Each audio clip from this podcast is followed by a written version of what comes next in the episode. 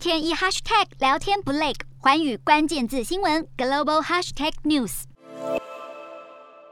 四年一度的足球盛事世界杯足球赛是各国都在等待的赛事。不过，随着俄罗斯入侵乌克兰，国际足球总会以及欧洲足球总会联盟发布联合声明，将禁止俄罗斯国家队以及球队参与所有国际赛，直到另行通知。这等于是将俄罗斯踢出今年的世界杯。另外，国际奥委会也建议国际体育联会禁止俄罗斯以及白俄罗斯选手比赛，显示体坛也开始抵制俄罗斯。而美国也持续加强制裁。美国财政部表示，二十八号起禁止美国公民。与俄罗斯中央银行进行任何交易，并对俄罗斯一个重要主权财富基金施以制裁。外，一向保持中立的瑞士，如今也出手制裁俄罗斯。瑞士将采的手段主要是经济制裁，包含冻结部分俄国个人以及企业的资产。俄国总统普丁、总理外长都在制裁名单内。瑞士也将对所有的俄国飞机禁航，仅有人道援助、医疗或外交用途可例外。瑞士总统卡西斯直指攻击乌克兰是对自由以及民主不可接受的攻击。而亚洲国家日本。首相岸田文雄已经决定对俄罗斯追加制裁，将限制与俄罗斯中央银行的交易。南韩也将收紧对俄罗斯的出口管制，禁止对俄国输出战略物品，并且加入西方国家行列，将部分俄国银行逐出环球银行金融电信协会 SWIFT 支付系统。新加坡也强烈谴责俄国入侵乌克兰的行为，将制裁俄罗斯，同时也将捐赠十万美元协助乌克兰人道援助行动。随着越来越多国家加入制裁，俄罗斯也深陷金融危机。俄罗斯银行出现挤兑，卢布以及股市重贬，交易所被迫暂停股票交易。俄罗斯民众恐怕万万没想到，普丁发动的一场战争，后果却是人民来承担。